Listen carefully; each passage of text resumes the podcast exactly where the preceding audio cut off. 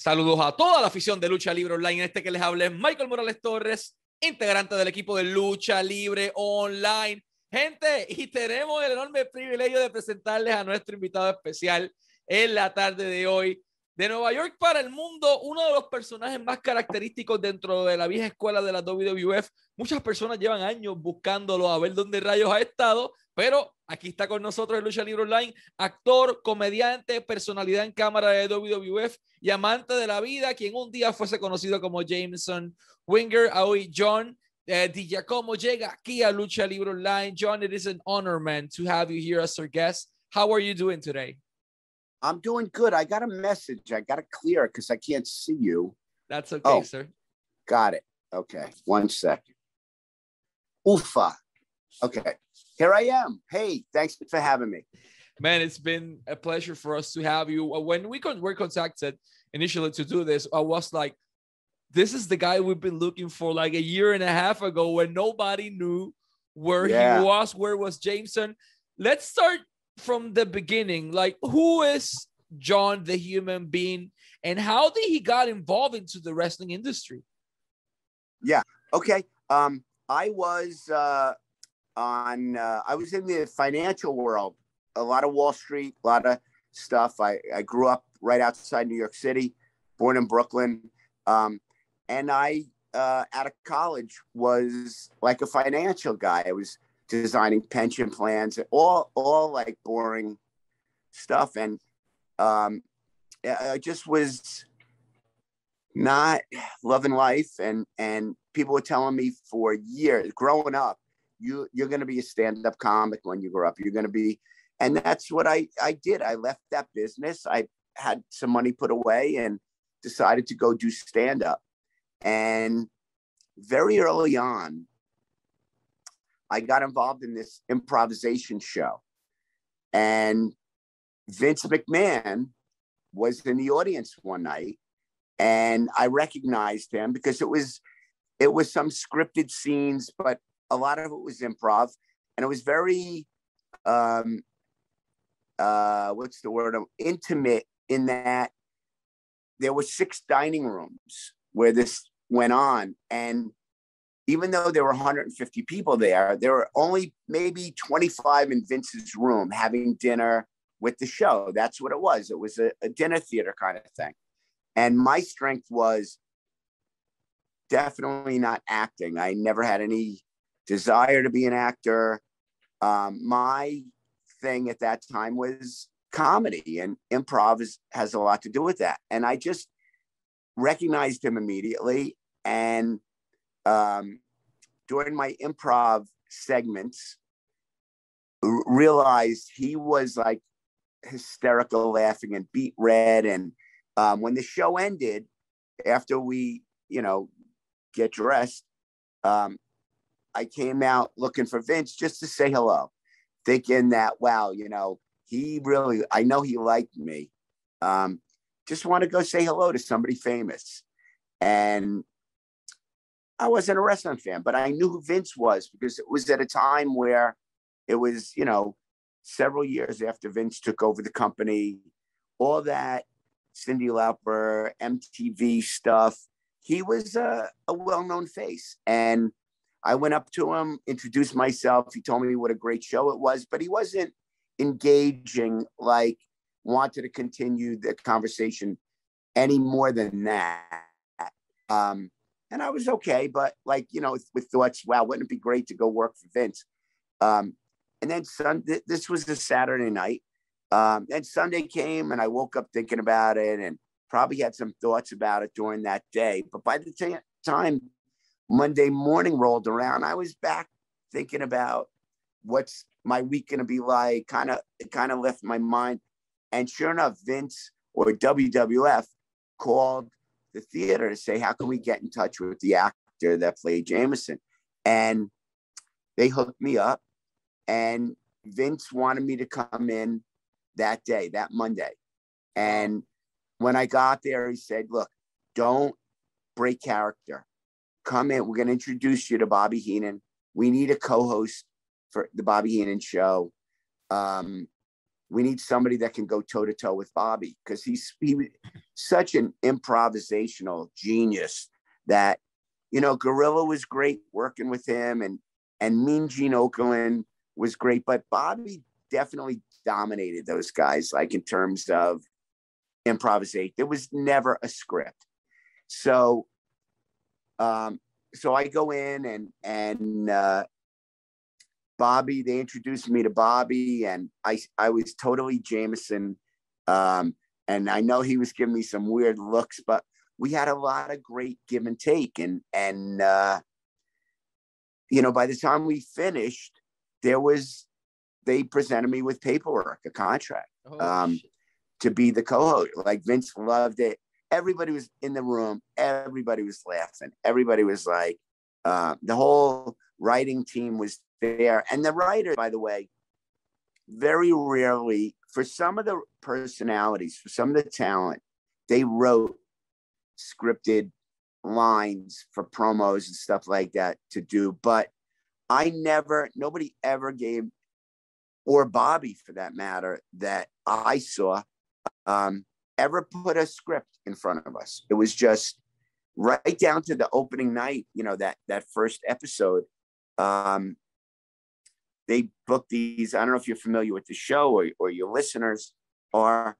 Um, but from that first show, it was just they booked these crazy guests, like an 80 year old stripper, a guy who whistled through his nose, songs really great, like yeah. like a, a, a, painter who did uh, these, you know, great landscape paintings in like seven minutes, like a world record where he could. Um, it was just crazy. It was a mother daughter stand up team. They were horrible, but that was the comedy behind it. They had a hooker.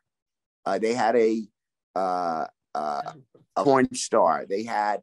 Uh, it was just. It, it was a lot of fun, and and Bobby, you know, definitely felt comfortable with me because as much as I was able to hold my own with him, he also appreciated how I fed him stuff where he could, um, you know, win that battle or he loved that I could feed him funny stuff to, to react to. And it was like a match made in heaven.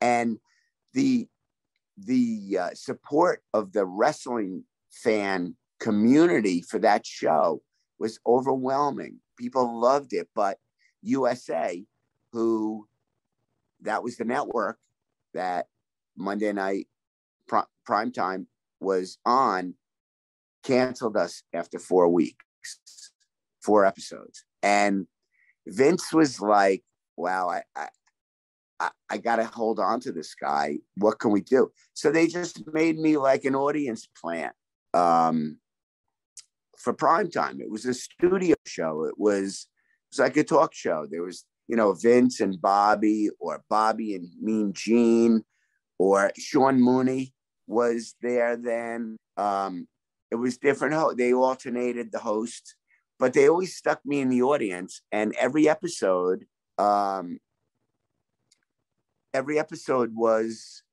Jameson getting in trouble with a heel and being rescued by a good guy.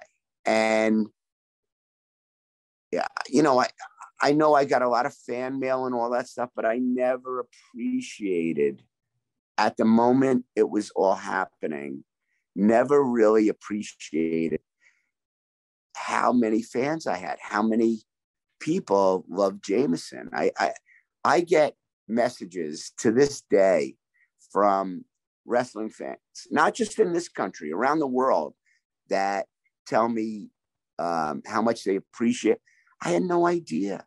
I know I wanted to move on. I I I um, went after the Royal Rumble. When I find when I left, um, I started an acting career. I was I was getting calls for auditions, calls from agents and and stuff just by appearing on all the the WWF stuff. Um, and kind of fell in love with acting and and um, then started to write. I wrote a play that went off Broadway.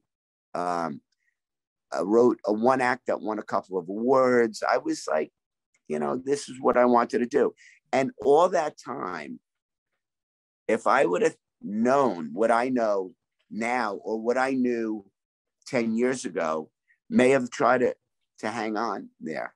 Um, but I was kind of over it because there was no more prime time and they were sticking me on the on the road and I I was giving up a lot of acting work to go um, you know on these tours where, where uh, when they made me the Bushwhackers manager that was the that was the that was the deal for a year plus was kind of leading up to Royal, where where I, as an audience plant at the live events, um, how the Bushwhackers, you know, saved me from yeah bad guys, and I became their mascot at first, and then became their manager, leading up to that list.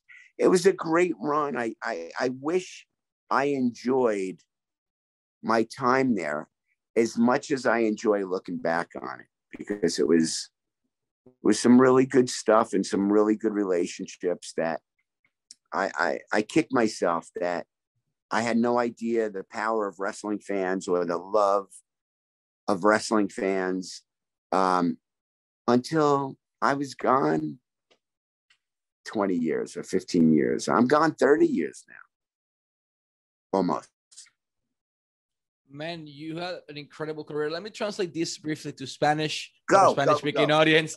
Eh, John nos cuenta cómo todo inicia y él estaba trabajando en un stand-up comedy eh, con el, su personaje Jameson y de momento Vince estaba en la audiencia y él empezó a reírse. Vince comenzó a reírse drásticamente por lo que Jameson estaba haciendo en la comedia, de los ojos lacrimosos.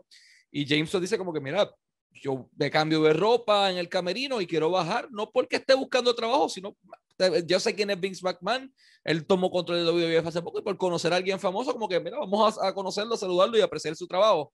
Los saludos, se conocen, establecen conversaciones y WWF lo contacta a él para que llegue ese mismo lunes a Raw. Ese mismo lunes él tenía que estar en Raw y cambió todo completamente, llega directamente allá y le lanzan esta idea para que él tenga una conversación con Bobby the Brain Heenan y no puede romper el personaje, siempre tiene que estar en personaje de Jameson, lo que lo hace bastante interesante.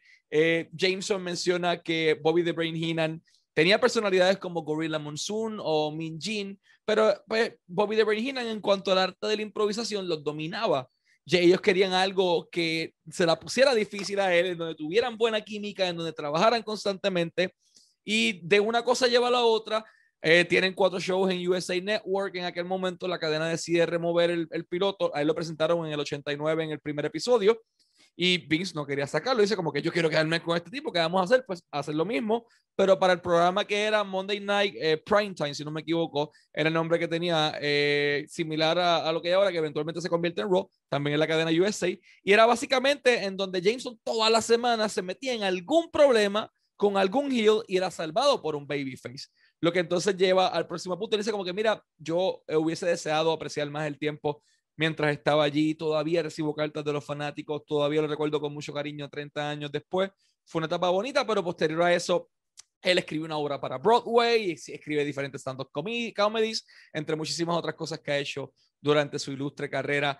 Uh, man, you mentioned various topics that are that are incredible here in terms of man, a story! The way you met Vince McMahon. How was your relationship with Vince? Him being a supporter of Jameson. It was really good. I mean, you know, Vince has got, you know, over the years, some some a little bit of bad publicity by guys that, um, and this is not a secret. It's not like I'm uh, saying anything new, but there were some relationships he had and lost over the years where people badmouthed him. But I got to tell you, he and I and I witnessed some things where uh, I was happy I wasn't the guy Vince was burying at the time, um, but he was always really generous and really good to me. Um, so, and I don't like to judge other than how people treat me. And he was a gentleman, generous, um, and and it, it even got to the point, and I knew he thought I was funny. I don't have that, you know, uh, worldwide like that, that kind of comedy style that everybody thinks I'm funny. But the people think that think I'm funny think I'm really funny. And Vince was one of those guys that would just, I could crack him up with an expression. I could, and um, it, it actually, and Hulk Hogan was kind of the same way with me.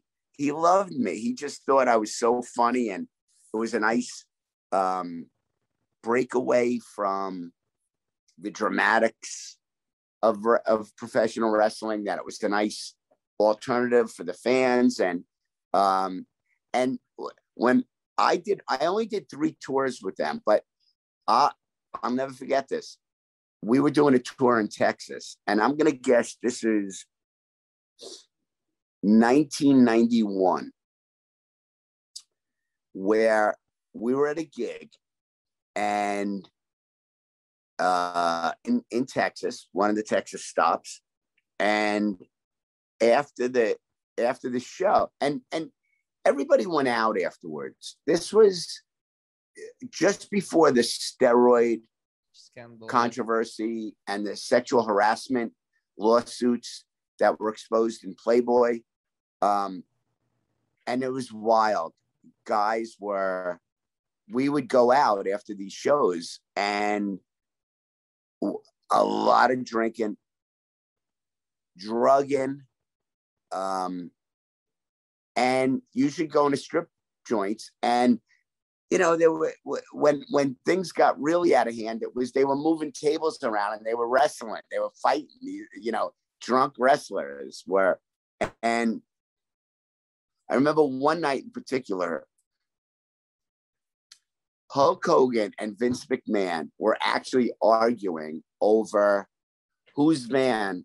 They were the drivers, or well, I don't think Hulk was driving, but Vince was driving his van.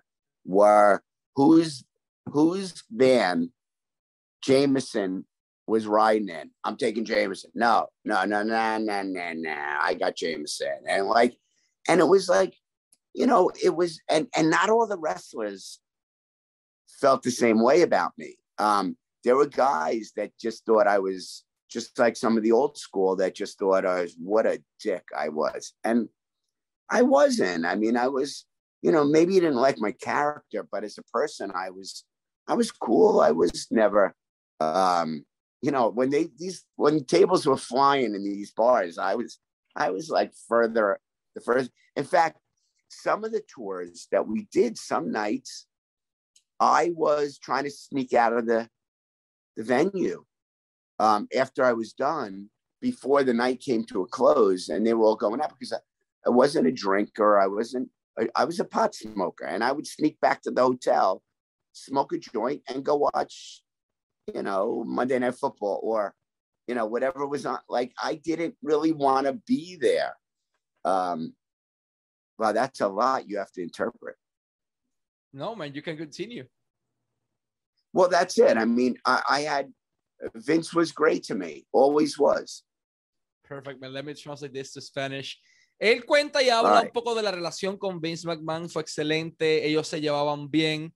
había este cariño, vamos a decirlo de esta manera, eh, donde todo el mundo se peleaba por quién demonios iba a estar con Jameson. Por ejemplo, eh, llega el momento en que Hulk Hogan y Vince eran muy, muy amigos y muy fanáticos del trabajo de él.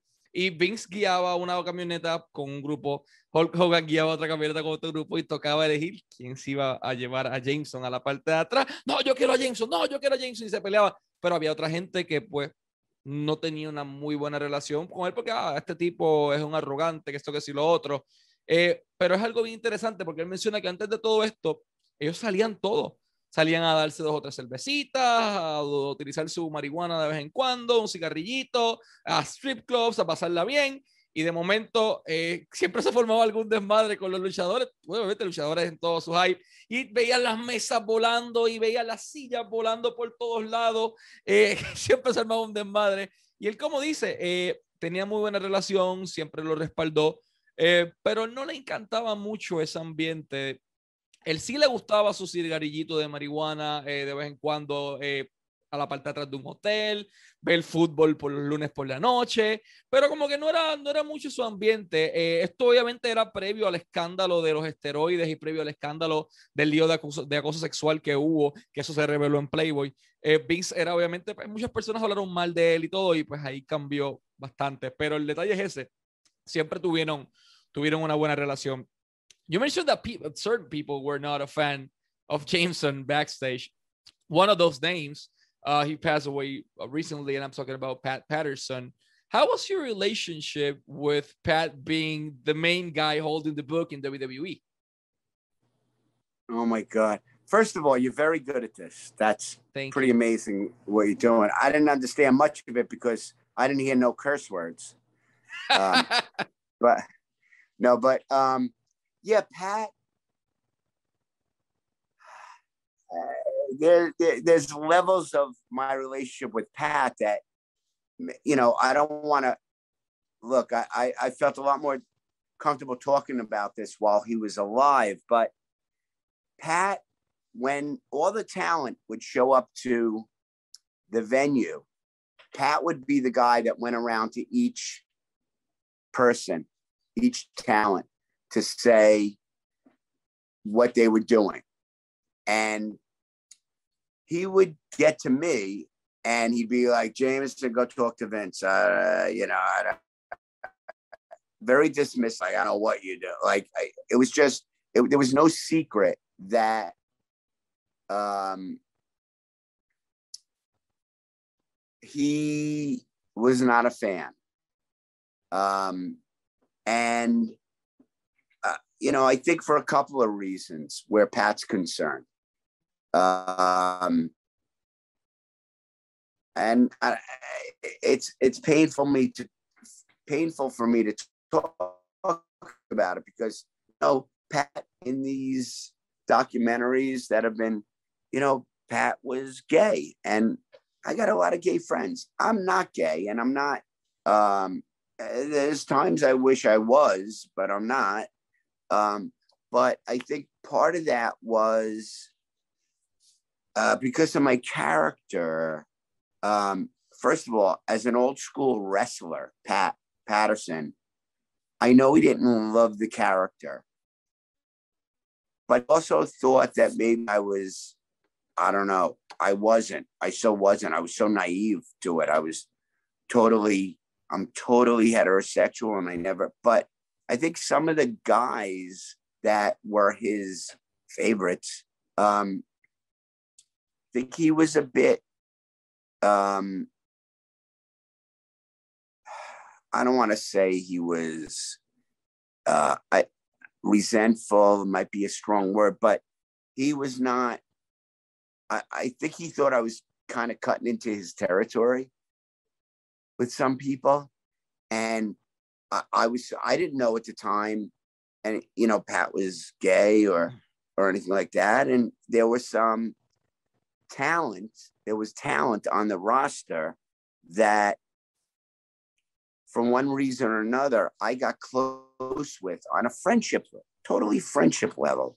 Um, that I think I think Pat questioned my sexuality and thought maybe I was young, you know, me being young and him not being young and me being in really good shape, and not really understanding that I wasn't that way, that I was um, cutting into his territory. And the, and it took a, a, a production assistant that I had a, a, good friendship with to pull me aside and say, "Hey, um, yeah, you know, I know you you hang out around a lot with him, but you know, Pat's not good with it, and I was so naive. I had no idea. I was looking for, when I was on the road, I was looking for pot smokers who want to go smoke a joint. And one of these, uh, there were two people basically I knew on that, the, you know, the two people that I really palled around with on the road where I didn't have to feel like I had to, I mean, these guys are all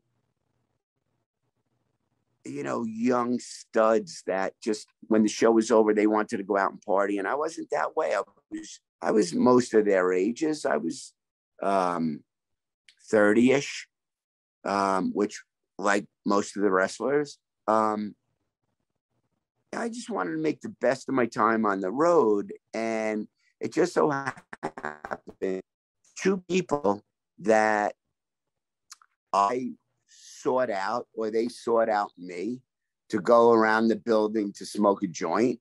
Um, one of them, the, the, it was a male and a female. And the male just happened to be, you know, one of Pat's prized possessions and just felt very threatened um, by me. And it, it made it even worse for me to try to deal with him. That's a lot to process. Let me translate this into Spanish. Yeah. okay. Yeah, that's a lot of information. Good information. Yeah, actually. I hate to. I hate to. I so hate to piss anybody off about like me. Uh, you know, I try to. I try to paint an accurate picture because that's what fans want. They want to know what was, and I try not to throw anybody under the bus. But that was, you know, uh, it was just really hard for me knowing that he was probably, at least in my impression, was he was the guy that Vince leaned on most for talent coordination in terms of matchmaking and storylines and you know all the uh, all the writers. And again these were not writers writing dialogue. These were writers creating storylines for Pat. Um, it was it was it was it became like a no-win situation for me with Pat. Yeah, man. Let me translate this to Spanish. La relación con Pat Patterson no fue buena. Punto. O sea, su relación con Pat Patterson no fue buena. Traduzco porque esta parte es la que me toca. Eh, John era una persona que le gustaba darse fumarse su, su cigarrillo de marihuana, la parte del hotel tranquilo, con compañeros de la industria, y había un varón y una muchacha que siempre fumaban marihuana con él. Todos sabemos que Pat Patterson era gay, y había uno de los compañeros de, de John, quien fumaba marihuana con él, era uno de los tesoros más preciados de Pat Patterson. Él pensaba, según lo que John me dice, que John, Pat Patterson pensaba que John era gay, y John no es gay, John es heterosexual él es straight. Pero nuevamente lo veía de esta manera como que lo veía más joven, lo veía como una amenaza y las cosas pues realmente, vamos a decirlo de esta manera, Pat Patterson se sentía intimidado o amenazado por John y lo veía como una competencia porque pensaba que él venía a, quitarle, vamos a decirlo así, su puesto, tal vez backstage eh, dentro de la industria, eh, tal vez nuevamente, o sea, por su orientación sexual. Eh, Pat pensaba que él, que él era gay y pues la relación no fue, simplemente no fue buena. Before you went out of the WWF, there was a plan for you to go work with Hulk Hogan. Can you elaborate on that a little bit? Um, no, I, I mean, yeah, I mean, I can, but I mean, it was just one conversation with Hulk that um, he wanted there shortly after the Royal Rumble um, there was going to be a Japanese tour, uh, tour to Japan, and Hulk uh, at some point during those days said to me, "You're coming to you, you, you're coming to Jam- yeah, Jameson. You're coming to Japan with me," and I was like, "Oh shit!" Because you know, if if he told me to, um, you know, jump off the roof, I might have. Like that's who he was, but and I and I totally respected his appreciation of me. That, um, but when I that that was probably the first time I heard about the Japan tour, and I was like, I am not. I had a tap on um, I don't know if I remember the Texas tour, Florida tour. Tour. I wasn't a good flyer, and this is all before 9/11. Had nothing to do with that. I had a panic attack on one of the flights. And Mean Gene actually saw what was going on, came, sat with me, and kind of talked me through it and all this stuff. So the thought of flying to Japan and the thought of what other work I would be losing for that amount of time that I couldn't even audition um, leading up to those days I'd be on the road.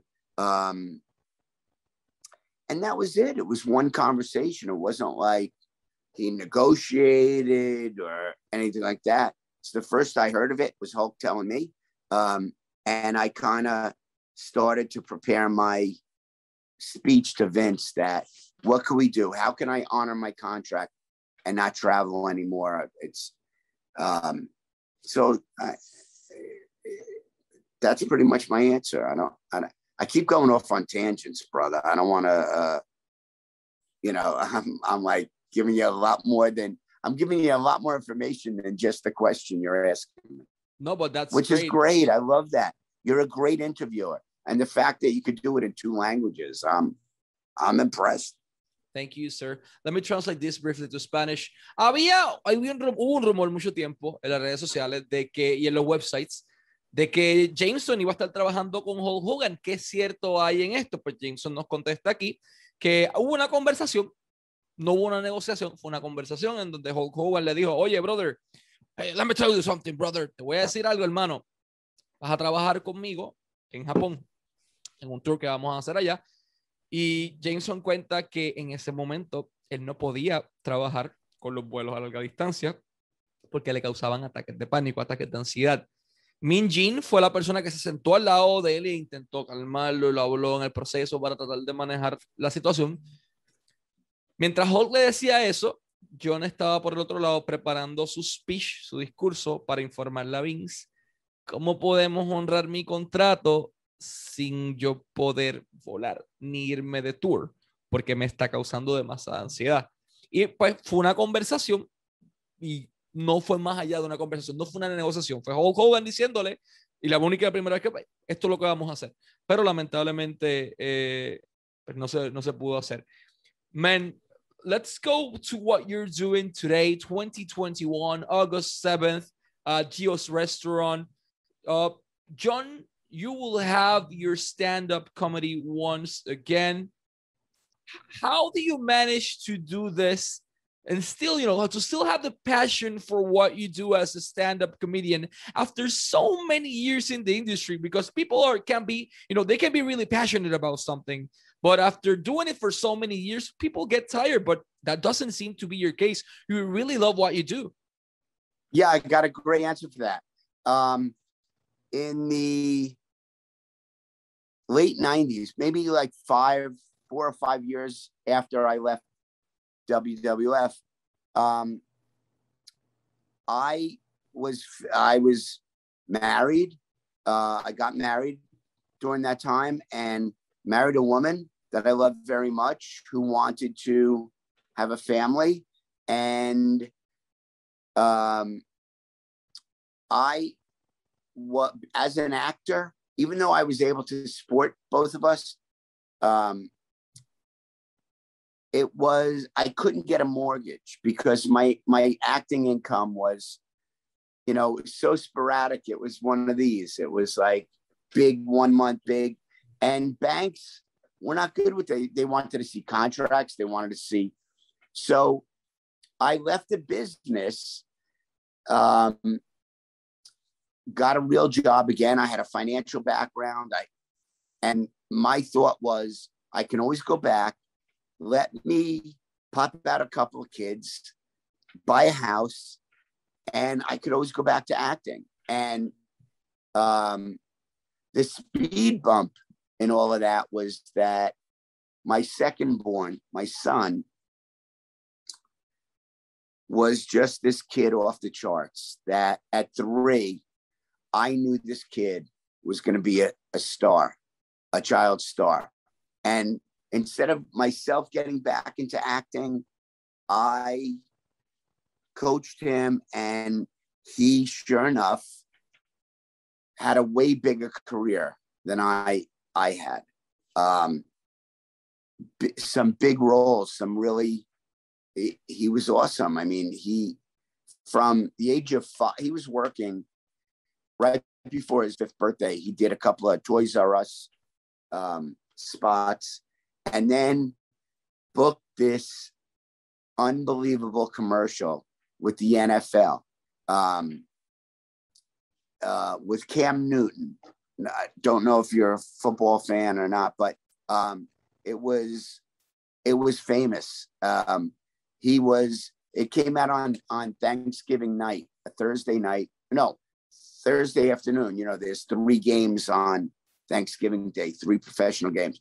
It ran every game, uh, the commercial, and by Sunday night, three days later, it had 2 million hits on YouTube. It was just huge. And if you Google Cam Newton play 60, Google that, um, you'll see why this kid became a star.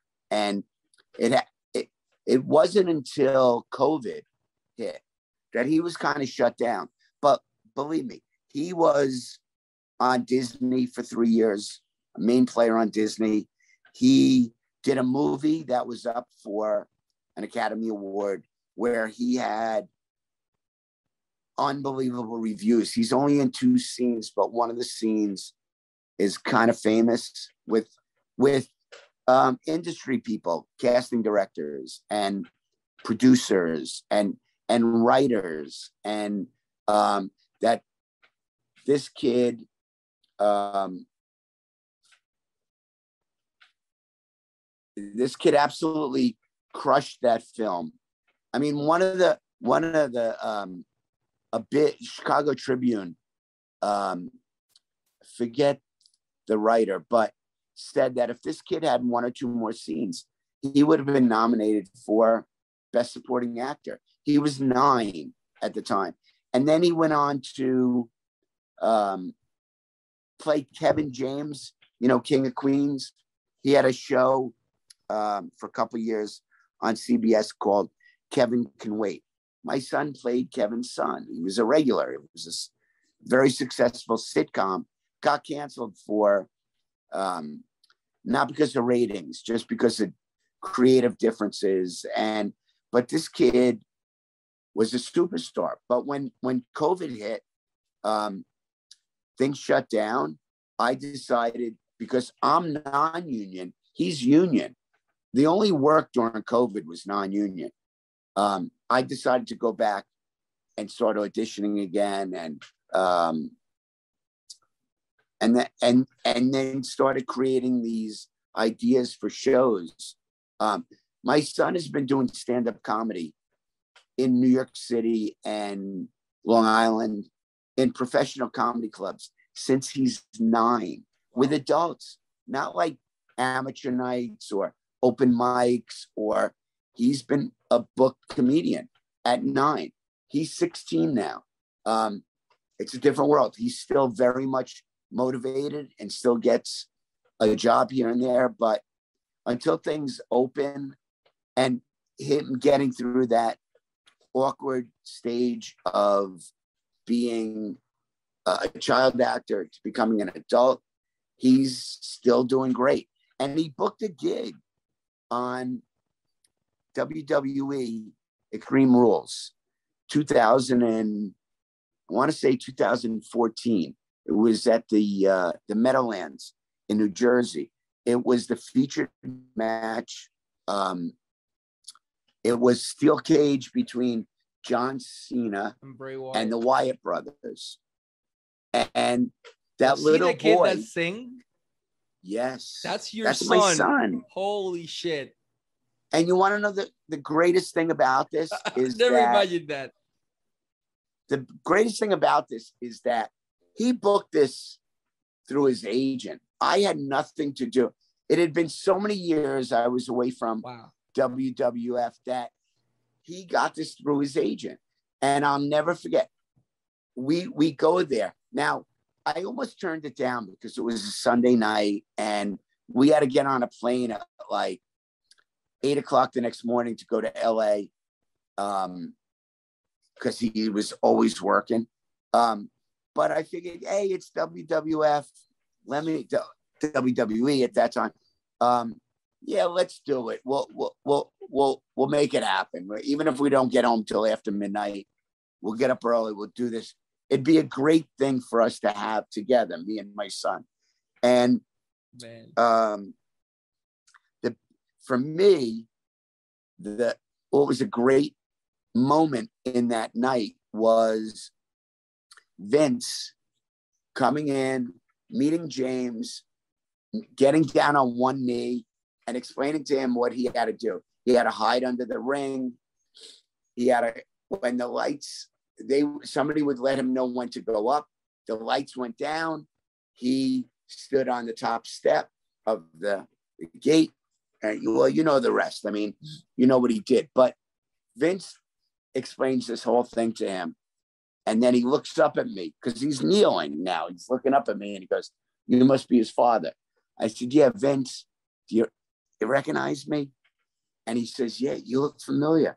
And I made the Jameson face, you know, like, which looked something like this. And he almost wept. He hugged me so tight. He wanted to um, bring me around to the people who 25 years later Oh were still there. It was it was such a great moment. And maybe even a bigger moment was when when we were shown the green room and the wrestlers, and you know how pay-per-view events go, everybody's there. There were all, all big names. Um, and as word spread that that's the kid from the Cam Newton commercial, which was still running. Um, wrestlers were coming to him to take pictures. And like the Bella twins were all over him. They were, um, and I have some of those photos. And I have, we, I actually, I'm not that smart all the time, but on our way, stopped and bought um, the WWE magazine because I knew, having been there, that a lot of the people in this book are going to be there. And he went around, f- found their picture in the book, and went around and got everybody to sign it. And that thing's got to be worth a thousand dollars. I mean, it's it's. uh He he even has the mask, the sheep mask that he wore, signed by five of the wrestlers that were there that night. Uh, it's like uh, Bray Wyatt. Um, John Oh Cena. God, John Cena definitely got signed, right? I don't, I don't, I don't know. I don't think so. If it's the Um, Wyatt family, Luke Harper, uh, Eric Rowan, Braun Strowman. Who's KKK? Who is who is that? Uh, uh, stay, I'm gonna go get the mask. Stay right there. I'll wait for it. Vamos a traducir un poco en lo que él llega con la máscara.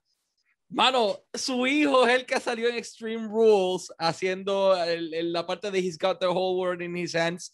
Él cuenta como Vince McMahon se pone en una rodilla a explicarle todo el proceso y se viene hacia arriba. ¿Tú debes ser el papá? Eh, sí, Vince, ¿no te acuerdas de mí? Caramba, es muy familiar. Y de momento se la cara de que hacía Jameson y Vince como que Jameson y lo abraza. Se reúnen nuevamente después de mucho tiempo. Man, that's the mask. Oh my God. Okay, so it's uh, I see Bray Wyatt. Bray Wyatt. It's Ryback, who was awesome. He loved the commercial, the Cam Newton commercial, and hung out with James, my son, most of the night. Like, really was a fan. And then here's this this one. Can you see that? KK. Um,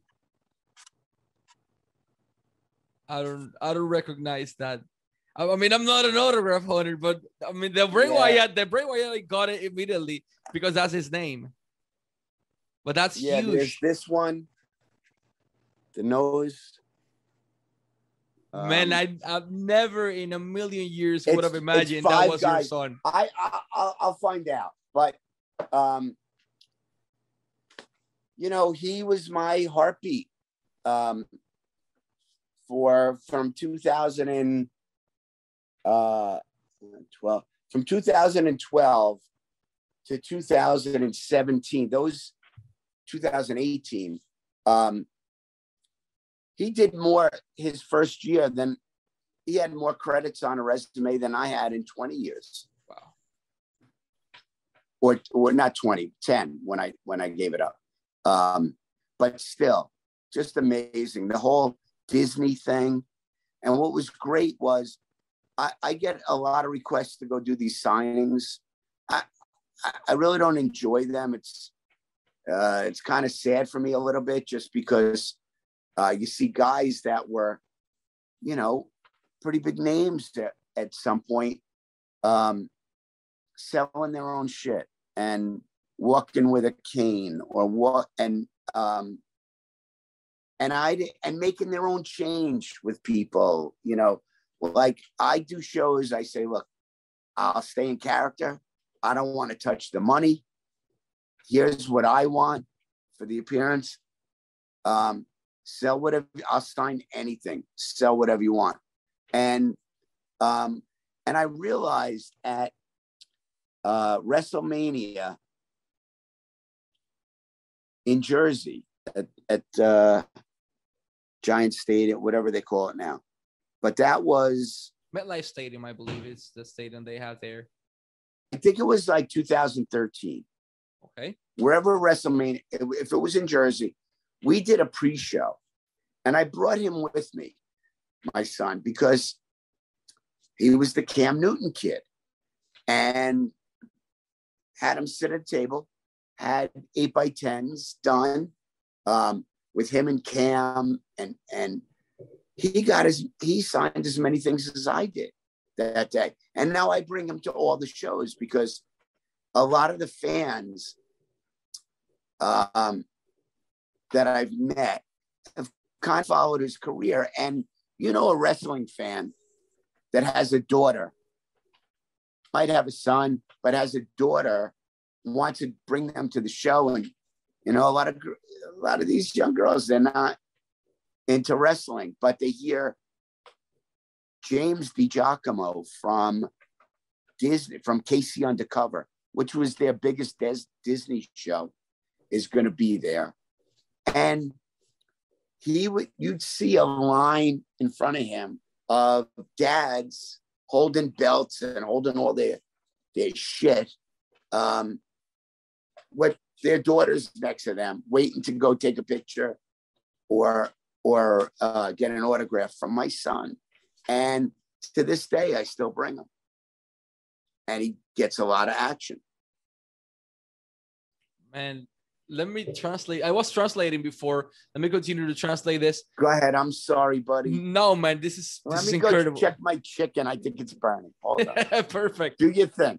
I'll do it, I'll do it. Él menciona algo bien importante y es que cuando él se va de WWF, en aquel momento, pues se casa con su esposa, muy feliz, consigue un trabajo fuera de la industria, le pone una pausa a todo y se enfoca más en la carrera de su hijo. Su hijo es actor, jugó desde que era nene, salía con Kevin James en series de televisión en Disney, sale en películas, sale en el comercial de, en el comercial de Cam Newton, sale en Extreme Rules, por ejemplo, en WWF.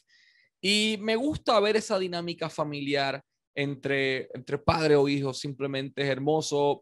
Como él dice, tener la oportunidad de ver a, sus papás, a un papá con todos los title belts encima para buscar la firma de los luchadores. Y entonces las nenas, oh, ese es el nene de, Disney Channel, voy para allá, como que crea esta dinámica familiar bastante bonita. Before we go to our last question, I wanted to thank you so much, man, for your time, for the incredible stories. It- It's been a blast for us having you as our guest. Last but not least, I was also mentioning you are having a stand-up comedy in New York on August 7th. What can we expect from John? Not the not the not Jameson, the wrestler, but the comedian, the stand-up comedian that does that's been doing this for his whole life, basically. Yeah. Well, again, I I, I haven't been doing stand up since Vince discovered me, Mhm. um, which is 30 years plus ago. a lot of time. Um, but I still, you know, I still can do a routine. I got some funny stuff prepared. My son, who is on the show as little Johnny, um, is going to do his routine. That's way better than my routine. We even kind of choreographed a bit of me as John, not as Jameson, introducing him, and then him introduce. Then I go and get in character, and then he, he brings me on, um, and w- we kind of choreographed this fight. It's really funny. It's it's just him kicking my ass, and um, so it's like uh, it's five hours. It's I'm gonna say, well, the first hour, let's say 15. First hour 15, it's four wrestling personalities doing maybe 20 minutes, 15 to 20 minutes each, um, including my uh, my shtick as me and my shtick with my son. And then uh, Mario um, uh, is coming at Mario. Uh, he was a job, really funny guy, does st- stand up too. And then the headliner is Greg Valentine. And then after that show, the show part of it, we're going to do a Q&A with all four of us on stage. And then we're going to do a meet and greet where you know we're all at tables signing stuff and and what really makes this a great night for wrestling fans i think besides you know very intimate uh chance of going one on one with these personalities um is it's a three course gourmet dinner being served during the shows um so it's from seven to, to midnight. Also, I found this tape. I don't know if you're familiar with it at all, but j- fairly recently. Yeah, I, I'm calling it Jameson, the Lost Episodes.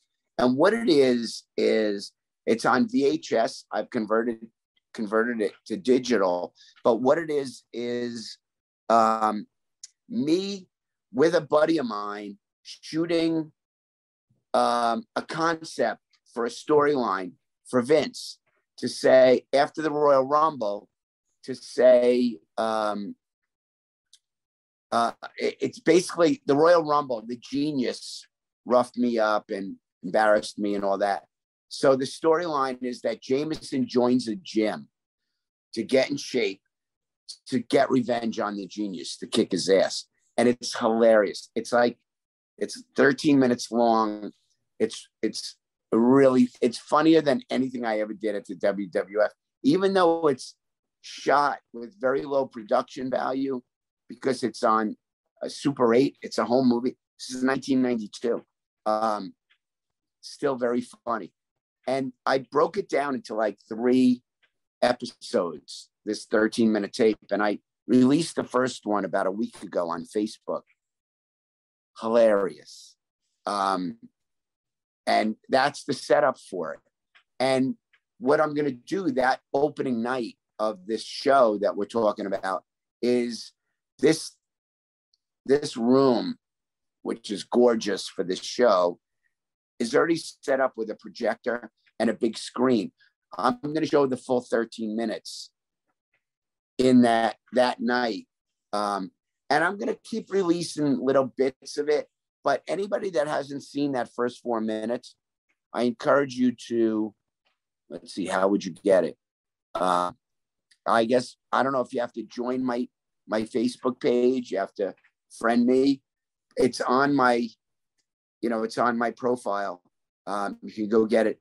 it it's very funny. And of the three episodes, it's probably the least funny. So I'm excited about releasing the other two. Man, I'm, let me translate this to Spanish. Eh, John va a tener un stand, va a ser parte de una de stand-up comedy por primera vez en 30 años. Va a ser el 7 de agosto en Gio's Restaurant en Nueva York.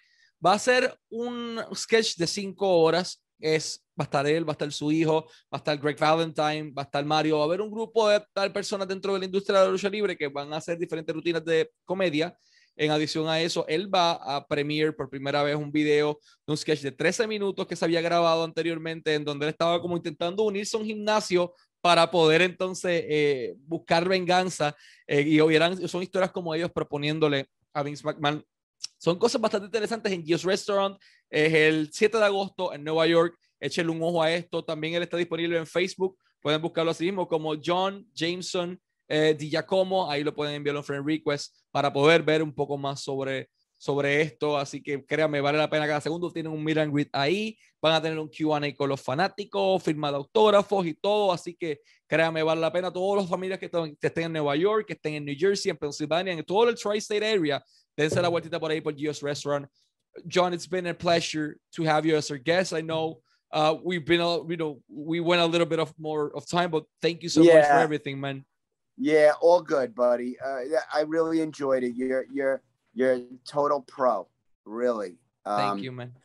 I, I've done a lot of the, well, not a lot of them, but I've done enough to say that, wow, this guy's got his shit together. Oops. Oh, I got to tell you one last story very quickly. Bring please. it on. Okay. When I was with the Bushwhackers, we were doing a promo for Spanish stations. And I don't remember the name of the announcer. He was great. He was very energetic and very and and you know and butcher luke didn't speak spanish i only knew the curse words i didn't know um what we were doing and we all stood there like grinning and you know while this guy's going on and on in was spanish it, very was it fast Hugo, was it hugo savinovich maybe uh, i don't know but he was very entertaining just physically not even understanding what he was saying um very visual and very upbeat, uh, frenetic almost. Um, and he says this, gets done saying this long thing. And I, knowing I took Spanish in school, that when he finished, I just reached, stuck my head between the shoulders of the bushwhackers and said, punto. And which means period, like you're ending a sentence. After he said all that, I just said punto, and they cut. And they, they, everybody say you can't say that. That they they thought I was saying puta, and they said we can't put that on the air. We can't.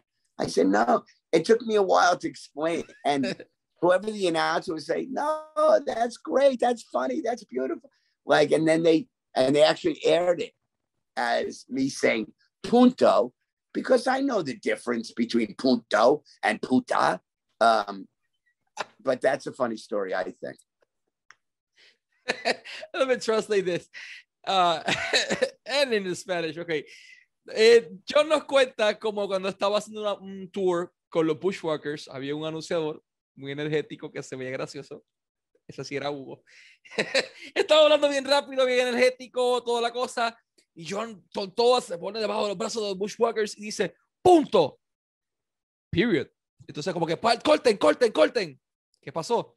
Ellos pensaron que dijo la palabra, pregunté pensaron que dijo puta en vez de punto. Eh, y es como que no, no, no, tuvo que explicarle a ellos todo el proceso de que no era esa palabra, que era punto, que era period. Y es como que, ah, sí, bien gracioso, excelente, excelente. Y usaron la promo, pero casi eh, se mete en un lío en televisión latinoamericana. Man, this has been a really fun interview. Thank you very much for your time, John. Always wishing you success in your career and in your personal you too, life, buddy. Man. You you Thank you you you uh, don't know where you are, Puerto where Rico. you want to be, but wherever you want to be, you're gonna get there because you're just you're a pro, bud. Man, thank you so much for your words. Really appreciate it. Humble, sir. And let's wrap it up in Spanish. Este fue John DiGiacomo, anteriormente Jameson. en WWF y Michael Morales Torres para Lucha Libre Online, la marca número uno de Pro Wrestling y Combat Sports en español. Thank you for your time.